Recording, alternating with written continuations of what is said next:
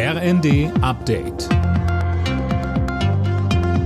Stündlich neu. Auf den Punkt informiert. Ich bin Silas Quiring. Guten Tag.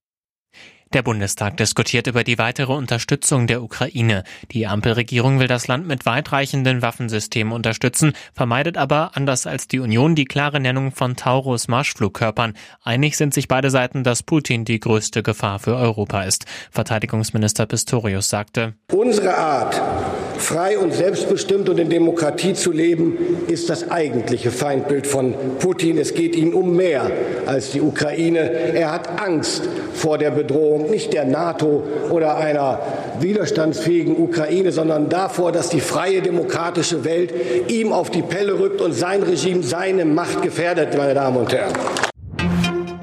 Wegen der schleppenden Tarifverhandlungen ruft Verdi nächste Woche deutschlandweit zu Warnstreiks im öffentlichen Nahverkehr auf.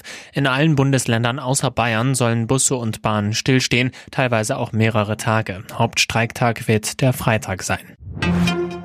Der Bund deutscher Kriminalbeamter fordert das aus für das neue Cannabis-Gesetz. BDK-Chef Peglo bezeichnet das Gesetz in den Funke-Zeitungen als praxisuntaugliches Regelmonster. Mehr von Tim Britztrup. Der Kleinhandel werde durch die Pläne legalisiert. Dealer könnten bis zu 25 Gramm bei sich tragen. Außerdem könne die Polizei nicht unterscheiden, ob der Stoff legal angebaut wurde oder nicht. Gegenwind kommt auch vom Deutschen Richterbund. Es wird befürchtet, dass Zehntausende Altfälle neu aufgerollt werden müssen, weil es auch einen rückwirkenden Straferlass geben soll. Alleine in Köln wären die zuständigen Richter damit rechnerisch ein Jahr beschäftigt, heißt es vom Richterbund. Zum ersten Mal seit mehr als 50 Jahren soll es heute wieder eine US-Mondlandung geben. Die vor einer Woche gestartete Sonde Odysseus soll kommende Nacht auf dem Mond aufsetzen. Es wäre das erste Mal, dass einem Privatunternehmen eine Mondlandung gelingt.